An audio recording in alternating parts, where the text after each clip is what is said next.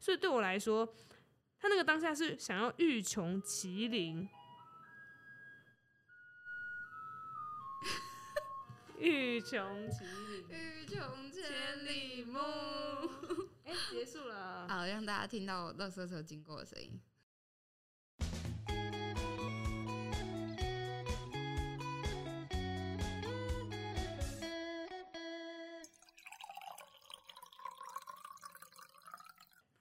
没事，就是前面剪掉而已嘛。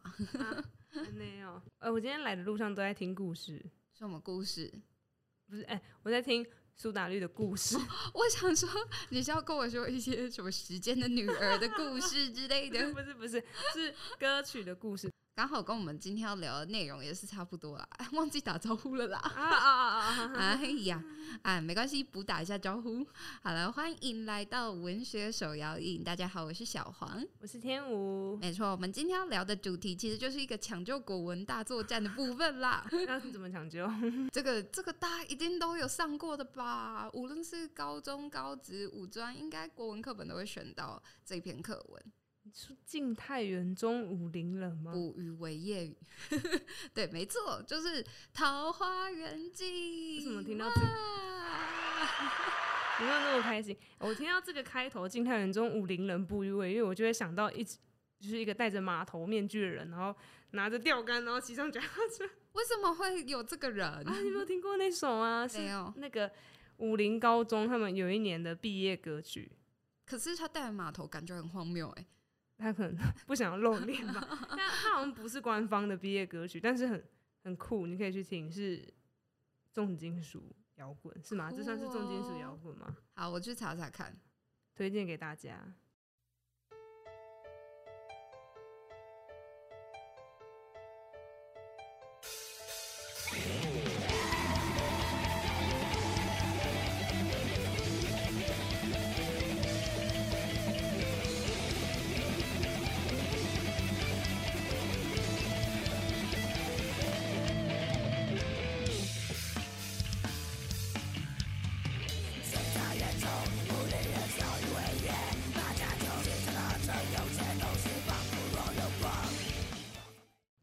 就是这里的苗，大概这种感觉。对但，不知道大家听不听得清楚他在讲什么。但就是我们上一集也有提到那个，我们上集有聊到珂拉奇嘛，有点忘记。在推荐台语歌曲的时候啊，那没关系，一补推荐一下，就是 就是珂拉奇也是我们平常会听的台语歌曲。然后这首歌武林高中所改编的这个呃，不确定是不是《桃花源记》的改编。里面有很多课文，对，里面有非常多的课文，然后它叫做《五八异业》，然后这首歌的主唱也是克拉奇的主唱，嗯，就等于是他高中的时候的作品的，没错，他的出道作，所以如果大家有兴趣的话，可以去听一下这首歌。那我们今天呢，就是要来聊聊《桃花源记》啊，我觉得应该蛮多人听到《桃花源记》就会想要先转身离开，分手说不出来，对，因为海鸟跟鱼相爱，只是一场意外。但大家应该就是对里面的各种细节的应该都还蛮熟悉的吧？嗯，我刚刚差点要讲津津乐道，后来想说应该不应该不会有人津津乐道，大部分呃呃，差点说正常人讲这样显得我很不正常。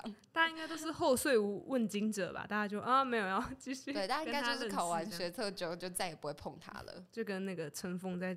对，没有没有尘封在你家角落，应该是尘封在回收场的。直接抢救国文大作战，没错。但是呢，为什么今天要特别把它提出来讲？哎、欸，其实说实在话，我真的在高中对这一篇课文也是完全没有感觉。就是你不觉得高中 就是会跟你说，哦，好来，你这篇古文要读一读，反正到时候考试会考这样。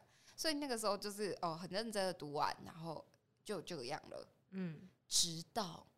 我有一次大二的时候，我就把这篇课文就有那个契机重新看了这篇课文，嗯，哇，我直接痛哭流涕耶！夸张了，真的，真心，我我觉得我跟陶渊明心意相通，想要归隐是吗？对，我好想好想飞，逃离这个 疯狂世界。没错，我那时候就觉得哦，这一篇课文真是太讲中我的心了。怎么会有一个人，他很努力的呃穿越到了某一个时空，然后从那个时空离开了之后，那是一个他可能是这辈子经历过最美好、最美好的时间。可是当他离开了之后，他就再也没有办法回去了。他没永远没有办法再回到那个很美好的时光。然后这件事情让我觉得有点悲伤。你是站在这个渊明兄的角度在想这件事情？嗯，其实说实话是站在我自己的角度 在想这件事。我想说那个渔人，就是那个渔夫，他好像没有没有没有你这么高尚吗？他好像误打误撞就进去了这样。哎、欸，对。但可能我那时候所想的事情是，呃，最美好的那个时光已经过去了，所以。我现在所经历的这一切，无论我再怎么努力，要回到过去那个美好的时光，我都再也回不去了。哦，你找不到他的那个路标了，你就进不去了。没错，因为我是有心机的人，我算准了，我就是要回去，所以我回不去。那你那个时候是遇到了什么样子状况吗？你觉得就是很无助的，想要逃到另外一个地方去躲避这样子？嗯，但其实说真的，那个时候到底发生了什么事情，我也不记得了。但总之就是一些在大学里面一定会遭遇到一些事情，呃，社团怎么样啊，课业怎么样啊，人际关系怎么样啊，种种事情可能加重起来，就会觉得，嗯、呃，真的觉得那个时候状态不是很好。嗯，但我觉得这些事情可能就是，嗯、呃，有点像是一个，嗯、呃，波。波，那个水波的波，对，有点像是水波，它就是有点像潮汐一样，就来来去去的这样啊。那你那时候可能正在那个波谷，对对对对，是波峰，是波峰啊。哎，那你有听过一个说法吗？桃花源的桃，嗯，是谐音逃避的逃。哦，有啊，高中国文老师都会这么说吧？然后想说，我那时候听就想说，哈，真的吗？哇，听起来有点穿凿附会。哎，你高中还要还要窗帘这样，还要蓝色窗帘。可你高中的时候很有想法哎。你说没有，就是被老师牵着走。对啊，老师跟我说“逃”是逃避的“逃”，我就在跑桃花源旁边写“逃逃避”。我那时候觉得啊，真的有这么这这这么简单就是这样子吗？虽然我知道有时候作者都会在比如说取这个角色名字的时候，在上面用一点谐音的这个。赋予他他的个性就是怎样，所以他的名字是谐音某个东西这样子。很多漫画好像也会这样，但但我觉得《桃花源记》的逃是逃避的逃，我就觉得，咦，古代人就这么喜欢玩这个谐音梗吗？我就觉得，No，I don't think so。那你觉得他会是什么样子呢？我后来自己在想，就是桃在古代的时候，我是先想到桃木剑，就是道士。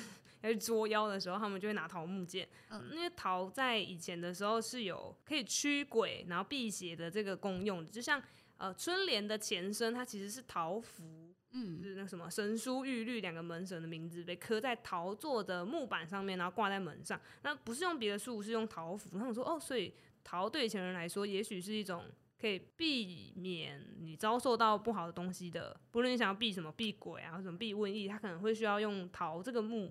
才是有这个功能的，就是不能是别的木头哦，嗯、一定要用桃木这样。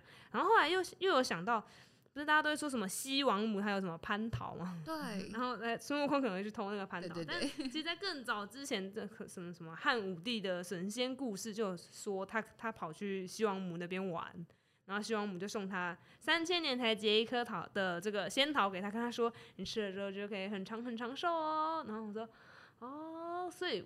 会不会桃花源的桃其实是有承接这几个神仙故事，他们那个时代的想象，跟他可以趋吉避凶的这个概念，然后来当桃花源呢？我自己的想法哦，所以后来的想法，对，对你来说，那个桃花源的意境比较偏向是趋吉避凶，而不是一个逃避。这样子单纯的谐音，嗯嗯，我就想，就是逃这个东西对古代人来说，可能跟我们现在认知逃的那种感觉会不一样，它可能是有更多象征意义在里面的。嗯嗯，那当然，大家想要把它解释成说，我要逃进去这边哦，我要躲避躲避外面的战火，可能它也有这个意思。那我觉得那应该不是最主要的。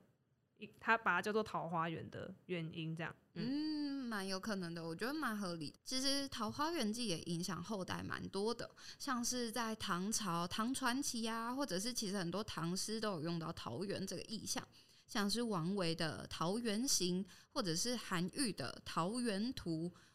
嗯，然后渐渐的，桃园这个意象呢，就慢慢的流传到我们现在。其实很多人在讲，我去了一个很漂亮的地方，世外桃源，没错，世外桃源。对，啊，有那个我去过一个大概东北角那边有一个山，它叫做桃源谷，嗯、就是桃花源的这个桃源。嗯、然后那边真的很漂亮，对，就是你登上那个山坡，天气好的时候，你会看到龟山岛。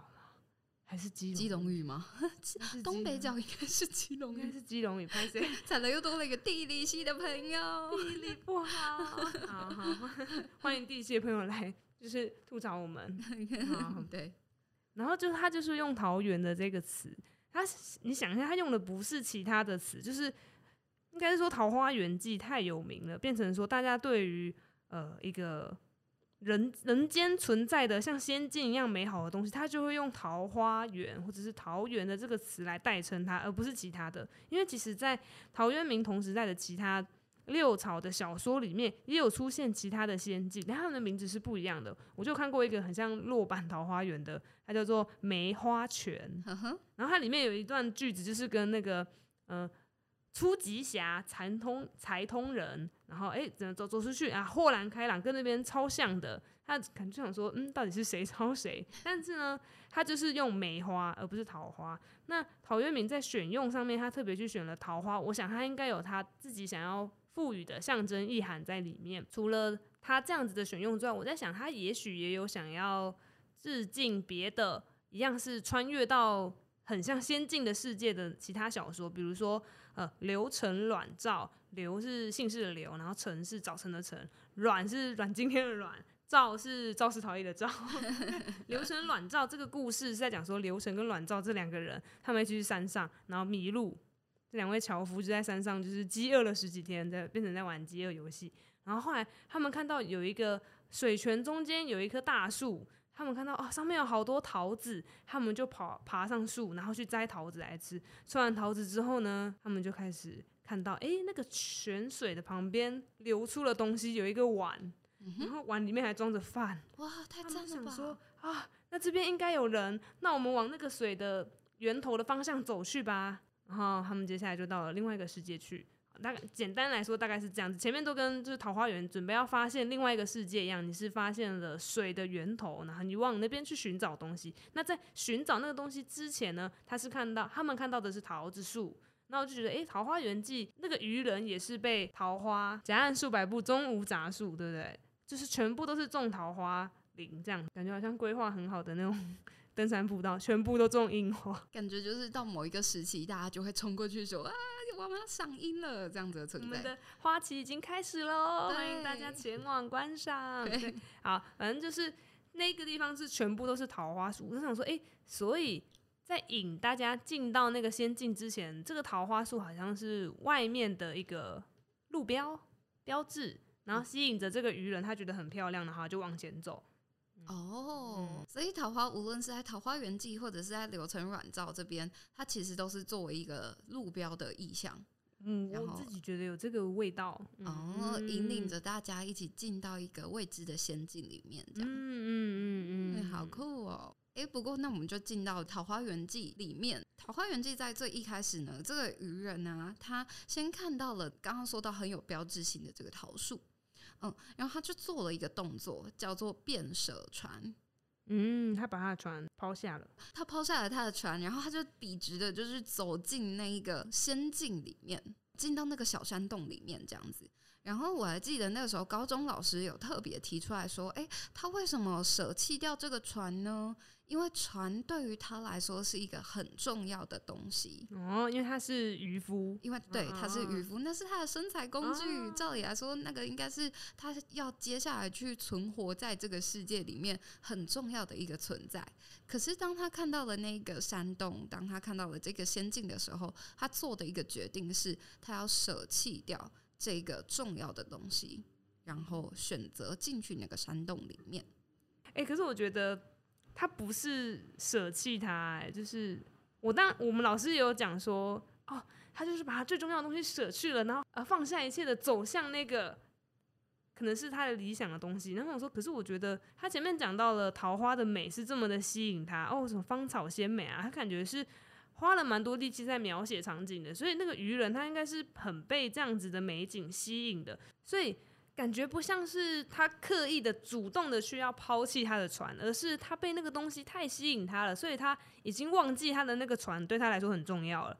他那个当下就是只有哦，这个地方好美，我想要再往后走，看看后面有什么。我觉得那个当下他应该只是纯粹的被美吸引，然后直勾勾的想要往前走而已。我并不觉得他的那个我要把我的船丢掉了，这个这个意念，我觉得并没有那么的明确。他只是放下它，然后往前走而已。嗯，我觉得那个主动抛弃的感觉。应该没有老师讲的那么严重，虽然我觉得这样附会起来听起来很浪漫啦。嗯嗯，所以可以可以整理一下，就是这两边的说法嘛。一边是呃老师这边会觉得说，呃我自己可能也会觉得说，哎、欸，他是主动去做下去做了抛下这件事情。嗯，但是可能对于天武来说，他没有，他就是被吸引的，他就是没有想那么多，往那边走过去了。嗯、对对，没有做主动舍弃的这个动作。嗯，对。但我自己 回马枪，可是我觉得他又特别的写出这个变舍船，就是有了变舍船这件事情。嗯，嗯，这个这个舍本身会不会带着一些舍弃的感觉呢？哦，你是说渊明的这个创作里面想要给大家一些暗示吗？嗯，没有，我只是这么想而已。哦、OK，好，就当没这么没这回事。可是他变舍船之后，他最后还是有找到他的船，所以他应该要把它绑起来吧？哦，变舍船把船绑好，再往前，再往前走。好，那既然他变舍船，他开始从这个山洞口呢要走进去了，对，他开始从口入了。嗯，其实从口入这件事情，他就会进到一个异世界，所以它其实是一个穿越的过程。嗯，好像要穿越一个隧道。你才可以到达另外一个地方，感觉是中间要被蒙起来，你不可以看到中间到底发生什么事情，你才可以抵达到另外一个世界。这个内跟外的这种区别的感觉。那如果是隧道或者是比较小的洞口的话，相对来说，这个入口是没有那么的开放式的，它是有所选取的，然后隐有具有隐蔽性的，所以在。同个时代的很多，像我刚刚讲的那个梅花泉也一样，他们都是从一个小小的水源，然后大家发现说，哎，那边怎么会透着光，或者是那边怎么流了什么食物，流了东西出来，不像是大自然会出现的东西，大家才去发现说，哎，那个孔的对面可能有另外一个世界哦，就觉得这个孔在那个时代，如果你要穿越到仙境的话，好像会是一个穿越的 SOP，就你需要穿过孔洞。或者是说，那个时代你要呃穿越仙境的这种笔记小说，它常常都会出现一个孔洞，可能是隧道啊，可能是水底里面的一个呃水源的孔的，嗯，很像温泉那个出水孔哦。哦，十八出水。哎、欸，如果照这么说的话，那应该马桶的孔也是可以的喽、哦。好像有些故事是这样开始的，不是吗？我觉得就是就是对，确实像过去的穿越相关的剧情都会是一个小孔。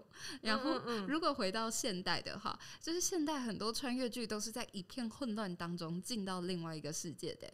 像什么出车祸啊，被雷击呀、啊，龙卷风，龙卷风啊，对，然后可能掉到水里面呢、啊、之类，就是各种会出事的场合。然后那个那个人可能就在一个半弥留的状态，就就进到了另外一个世界里面，这样意识的中断的感觉吗？对，他意识中断，然后跟异时空衔接在一起。哦，我之前好像还有看过一个说法，是说。这个穿越狭窄的通道，然后才可以抵达到另外一个世界。他说，大家可能会有这样子集体的创作，或者是这样子的想法，可能跟大家都集体共有的一个回忆有关。嗯，那就是。我们的妈妈把我们生出来的时候，我们也是穿越了她的产道，嗯，然后穿越了一个窄窄的，可能算是子宫颈吗？对，穿越了一个窄窄的道路之后，你才出来到外面的世界。我觉得这个说法还蛮有趣的。哦，嗯，我也觉得，其实我还蛮容易被这样子的说法说服或吸引的嘛，就是对于集体潜意识这件事情。嗯，果大家会感到好奇的话，我们可能。就是这一集不会讲太多，但大家可以去搜寻一些关键字，包括文学里的集体潜意识。嗯，嗯，像是为什么各个神话的初始可能都是混沌这样子？对，为什么大家刚开始开天辟地之前都是一片黑暗？嗯，混沌，然后呃，全部东西融合在一起。我之前听过的说法就是，大家最初的混沌就是在妈妈的子宫里面，所以对大家来说，可能你在你的生命最初期的时候，你就是在一片封闭的空间，它可能很像一个鸡蛋的形状，然后你是被包覆在里面的。那你要出来之后，你才能够把你的四肢张开，像盘古一样，或者是你需要有一个人去。很长高长大，把天跟地分开，那我就觉得哦，我我很吃这一套，我也是很吃这一套。哎、欸，这个也让我想到，就是很多的故事里面其实都有大洪水这个意象存在。嗯，蛮、呃、多，无论是呃，可能像中国也有，然后西亚也有吧，我记得，嗯、呃，其实都会有大洪水，然后人类又重新的在。重生过一次，嗯，嗯，嗯，就是其实这件事情都是这这些创作，其实都是跟集体潜意识有一个说法是这么说的，嗯，就是各地为什么会流传类似的架构的故事，就觉得应该是有一个原因在的，对，嗯，对啊，我们刚刚很不吃桃桃花源的桃是逃避的逃，但我们现在就很吃这个，天哪！好吧，我们就只是，我们就只是相信自己想相信的，跟算命一样。但我觉得还可以再丢一个问题，让大家去思考的是，那嗯，就我也一直在想这件事情啊，就是如果文学里面是其实带着某些集体潜意识在创作的话，那接受这样子文学的我们，就像我们小时候读的这些呃童话故事啊，或我们长大后在看的这些小说啊，它是怎么样又再一次去影响我们的思考的？就是蛮蛮想要丢这个好奇，也是我正在思考的问题给大家。这样，嗯，话说我刚刚搭捷运过来的时候啊，我搭文湖线，然后我跑去坐第一节车厢，第一节车厢最棒了，没错。然后中间有一段，那是什么？新亥那边吗？嗯、那边有隧道。对。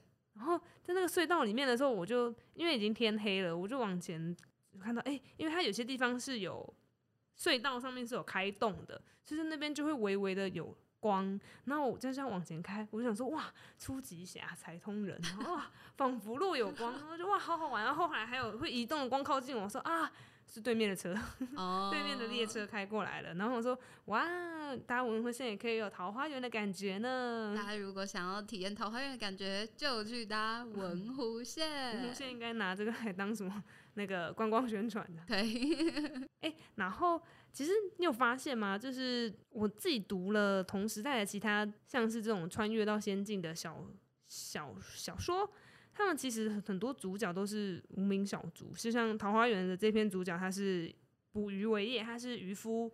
然后刚刚讲到的那个刘程阮肇那两位，他们是樵夫，他们去山上就是收集一些木材、木皮之类、树皮之类的东西。我就觉得，诶，为什么会是无名小卒？蛮有趣的。哦，我是想说，是不是嗯，相较于如果主角是一个什么贵王公贵族好了，嗯，那他可能大家就会想说，啊，就是你是王公贵族，所以你才遇得到神仙呐，啊，哦，神仙都挑王公贵族，然后不公平这样。可是如果今天主角是一个随便路上到处都有的，都是平民老百姓啊，渔夫、樵夫，那这样对读者来说会不会觉得，哎？比较有代入感，就是哎、欸，我可能也有机会可以遇到神仙哦、喔。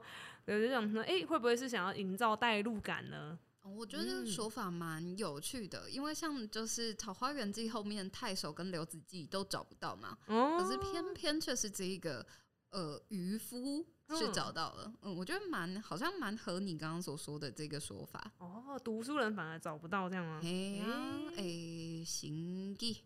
心机太重，是 找不到，是太神奇了，神奇对，没错。然后还有才想到说，也有可能是呃渔夫跟樵夫的身份，他们比较接近山跟水。那常常这些仙境其实都是出现在深山之中，比如说去采去他们流程软造，就是忘记是哪个山，天台山嘛。然后他们就爬到很深很深的山里面去，然后接下来就迷路。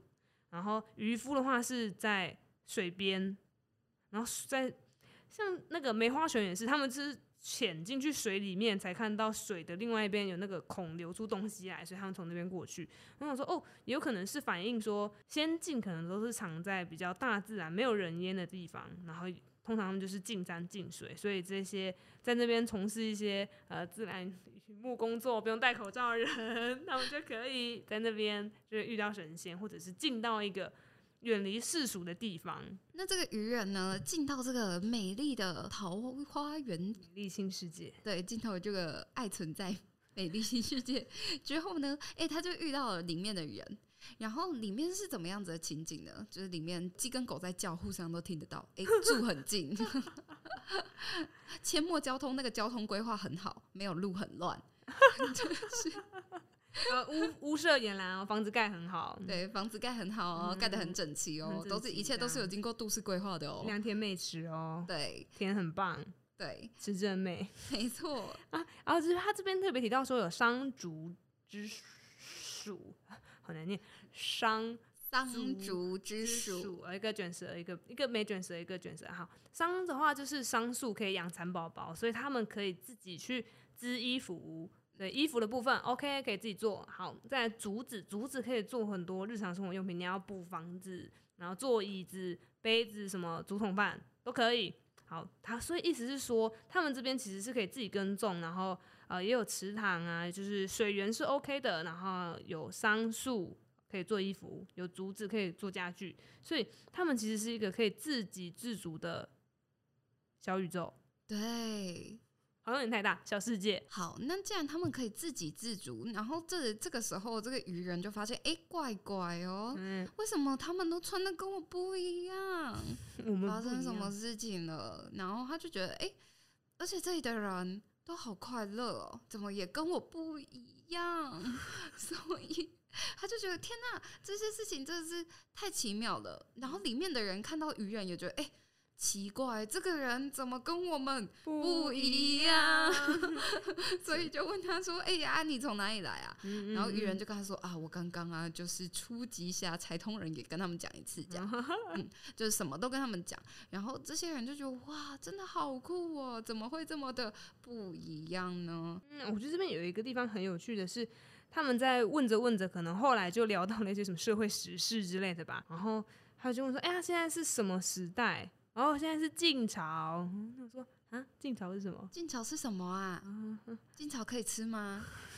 我就吃过糖炒栗子。没有，他不会这么讲。晋朝就是那个魏朝后面的东西。魏朝是什么啊？魏朝可以吃吗？我只知道鹊巢。好闹哦！魏朝，魏朝就是那个那个曹操的那个魏朝，曹操的儿子曹丕，他他篡篡了那个汉朝啊。汉朝又是什么啊？汉朝就是汉朝就是那个刘邦建立的那个汉朝啊。那个刘邦就是跟那个项羽，项羽，我觉得这个愚人可能用尽他的历史做历史知识这样子，他就是跟项羽争天下的那个人啊。他们就是项羽，就是那个杀进那个。那个秦始皇他们那个皇宫阿房宫的那个人呢？啊，秦始皇是谁呀？无法沟通，怎么办呢？天哪，乃不知有汉，无论魏晋哦。原来大家什么都不知道，因为刚刚天武讲到了一个重点，他们是完全可以自给自足的，他们是完全不需要跟外面的人有相接触的。嗯、对啊，对啊，嗯嗯嗯嗯嗯嗯嗯。所以啊，他们自己也有说，就是哦，先是病秦始乱，哎、欸，他们应该会知道秦朝啦，对，但他可能不知道，哦、他可能不知道刘邦这样 啊。搜嘎搜嘎，看他的那个秦始乱是哪一个哪一个情况，是秦朝建立前还是秦朝建立后？嗯，看他是看他是楚汉相争的时候，还是那个 秦朝准备要统一天下的那个时候。对，总之呢，他们就是大家一起跑来这个地方躲起来，再也不出来。对，然后就开始渐渐的创造出属于他们的美好世界。那这边的人都很有人情味，他们就每个人都找他去他们家，对啊，然后拿食物给他吃。对，而且其实在这里的人，他们。不太会有你我之分，就不不太会就是避着说哦，呃呃，不太方便讲诶，就都还是很直接的，都会跟对方分享，而且也会很直接的邀请对方去到人家家里，进到这么私密的地方，设酒杀鸡做食，哎，对啊，应该是把最好的东西都拿出来了吧？这是台南人吧？啊、我大台南的乡亲。你来一定还可以假吧？对，下次约吃饭啊，真的会约，一定会约吃饭。所以就经过了这些事情。而我觉得这边有一个蛮特别的点是说，这个渔人他后来离开了嘛，他只有被叮咛说：“哎、欸，不要跟外面的人说，不只为外人道也。”可是他出去之后，好像还是在同一个时代，就是他还是哦，他就回到原本的地方，他并没有产生所谓的时间区隔。我会这样说的原因，是因为其他个去仙境玩的小小说，常常会出现一个状况，就是他回到他的家乡之后。发现一切都变了，哎、欸，太有默契。比如说刚刚说的那个流程卵照啊，他们就是回到外面之后，想说，哎、欸，奇怪，外面那个房子怎么完全不一样？这不是我家的位置吗？他们还记得路这样啊？但是很奇怪，那也不变不赶快。嗯，他大概停，他在那个那个仙境大概停了半年。我们先帮他就是加一个上下引号，仙境，我们在那边停了半年。他回去之后呢？完全不认识，他就到处问那个那边的路人，问一些讯息，说：“哎，你认不认识那个谁？那个那个那个呃小明啊？那是小明吗？”他们就说：“嗯，小明哦，哦，我想起来了，小明是我的那个七世的阿祖的名字啊，对，往上数七代。”然后然后说：“哈什么？”然后后来找到自己家，发现他的第七代的孙子这样。哦，就像大雄看到世雄的感觉吗？哦，类似这种感觉吧。然后就说什么哦，听说我们的祖先他在他们那个时代的时候啊，去山上采采上山采药，然后就再也没有回来了，这样子。听说有这样子的祖先啊，他说 OMG，他的名字是，然后说啊，就是那个流程跟卵照啊，就是我本人呐、啊，我不是去半年而已吗？我怎么七世孙都有？哎、欸，等一下。等一下，所以他离开之前就生了吗？哎哎哎哎，深 究这个问题，变成八点档，对，来验 DNA。他在想说，哎、欸，奇怪，我不是没有生小孩吗？我有结婚吗？出事，应该有，应该有啦，这样子。然后就想说，哎、欸，其实，在很多个这样子先进的小说里面，常常是会出现时间的区别的。还有另外的故事是，有一个人他去到也是山上，他是樵夫，他拿他拿着他的斧头，他就看到两个阿伯在那边赌博，他就把他的斧头放在旁边的石头上面，然后就开始超认真的看两个阿伯赌博。好，两个阿伯赌完了之后呢，他就说：“哦，好，差不多可以回去了哈，今天太太阳也快要下山。”他就回头看他的斧头不见了。是他的斧头的那个木柄的部分直接整个烂掉了，天哪，劣质品！不 还有另外一个版本是，有一个人呢，他牵着他的马一起去某个地方，然后也是一样类似做类似的事情，就是有两个人在，就是可能下棋喝酒干嘛的，然后他就一样在旁边看他们，好，然后再回头呢，回头一看，他的马变成白骨了，哦，好好恐怖故恐怖故事，所以就觉得长。他看的可能是仙人在下棋这样子，所以呢，仙人可能下棋下比较久一点。哦，我觉得还有一个远近驰名的故事。什么故事？就是日本的浦岛太郎啊！对对对对对对对，对。浦岛太郎从龙宫回来之后，他打开了那个宝箱，他就砰，直接变成老爷爷了。不可以打开哦，不可以打开哦，还是打开了。打开，然后哦，所以就这些故事好像都在讲说，你在仙境，你可能好像没有度过太长的时间，可是你回到。原本的那个世界，回到可能人间，或者是回到从海底回到海陆地上，你就会发现，诶、欸，奇怪，那个时间的区隔其实是很大的。哦，你觉得是什么原因会这样啊？嗯，我觉得是想要表达说，人类跟神仙的时间感是不一样的吗？还是算是曲折的展现说，因为神仙很长寿，所以对他们来说，时间跟人类的时间的感觉是不一样的。哦，是想要特别把神仙的角色特别区隔开来，是跟人间完全不同的这样的概念吗？可能在那边他们的时间感受，你去到仙界，可能时间感受会变成跟神仙一样，可是你回来的时候，你就会发现实际上的差别。这样子，我这算是我呃曲折的表示说神仙都很长寿，这样吗？哦，一个时间的相对论感吗？哎、欸，我后来去查相对论，光速。行动的时候呢，时间会停止。但这句话是什么意思？哦，我不知道，物理系的朋友。但我在想，有没有那个可能是，会不会其实是快乐的时光总是过得特别快，这个感觉啊？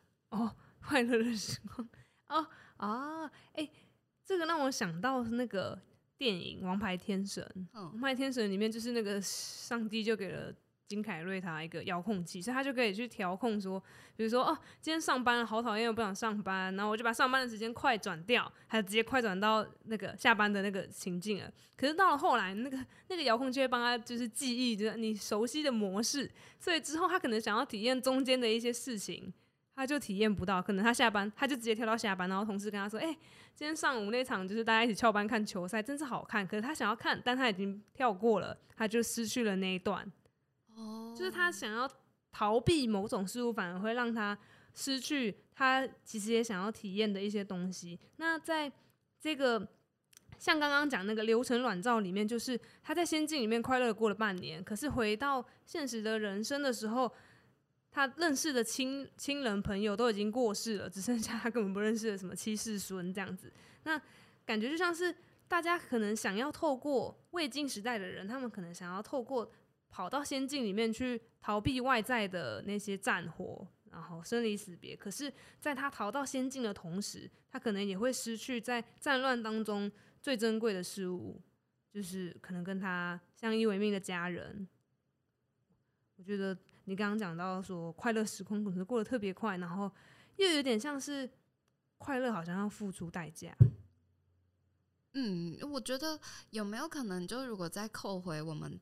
刚刚提到的那些穿越的文本里面，有很多都是呃出来之后时间整个大跨越这样子，会不会是这些在仙界过得太快乐的时光总是要付出代价的？而就是在种种的代价里面，其实时间是成本最高的一种代价。嗯，时间是成本最高的代价。对啊，你看你钱不见了还可以赚。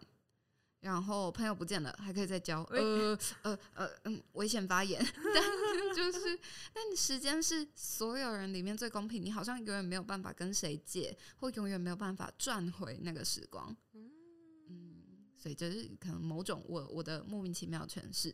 所以如果最后来比较一下陶渊明的《桃花源记》跟同时代他其他类似的穿越到仙境的小小说作品，你会发现。他们彼此之间都这个仙境跟外面人间其实都有时间的区隔的，可是像陶渊明他做的时间区隔，其实是里面的人乃不知有汉，无论魏晋，他们的时间轴其实是同一个，只是里面的人不知道外面是什么时代，他们还一直停留在啊外面可能是秦朝吧，好恐怖这样子啊，战火战火连天，我们这边很安全，我们待在里面。可是，像是流程卵照或者是浦岛太郎，他们是他以为时间过去了，但其实他过的是仙界的时间。所以，当他回到陆地上，回到人间的时候，他发现外面的时间已经过了超级久了，可能过一百年了。他变成老爷爷，可能过了好几百年，我的第七代孙子都生出来了。就觉得这两者的时间的不同，其实还蛮有趣的。因为陶渊明的《桃花源记》的那个其实是更贴近现实，是你可以想象的。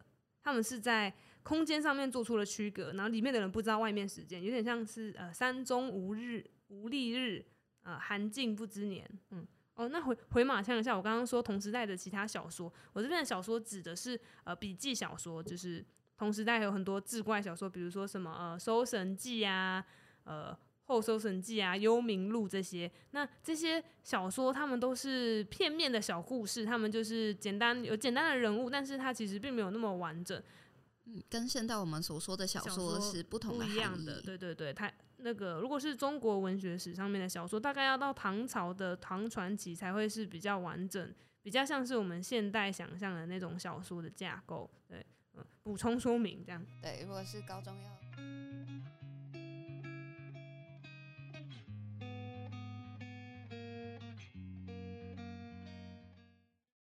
刚刚讲到了时间，是不是也觉得我们的节目非常好听？然后体感只有三分钟呢？你你有看？有时候动画的看动画弹幕，大家都会讲说，比如说这是个二十分钟一集的动画好了，大家如果觉得很精彩，大家就会说：天哪，怎么这么快就好了？我的泡面都还没煮好，这是体感时间三分钟。哇，他的泡面应该快烂了。对，这是一个你觉得哇，你很投入，然后仿佛没有感受到时间的流逝，这个就是体感时间。原来这也是相对论啊。哦，E 等于 MC 平方。我爱你。大家如果听不懂的话，听不懂这个梗，可以回去听第四集的乡愁。好，里面为什么会有这个？对。但总之呢，呃，今天又不知不觉的聊得太多了啦。嗯、我们想说，可以把这些内容，某些内容呢，就是移到下一集。那下一集会讲哪些内容？我们会打在资讯栏的部分。嗯，就是还是邀请大家下一集一样回来准时收听吧。回到耳朵的桃花源。哎，让我们继续一起体感三分钟。大家拜拜，拜。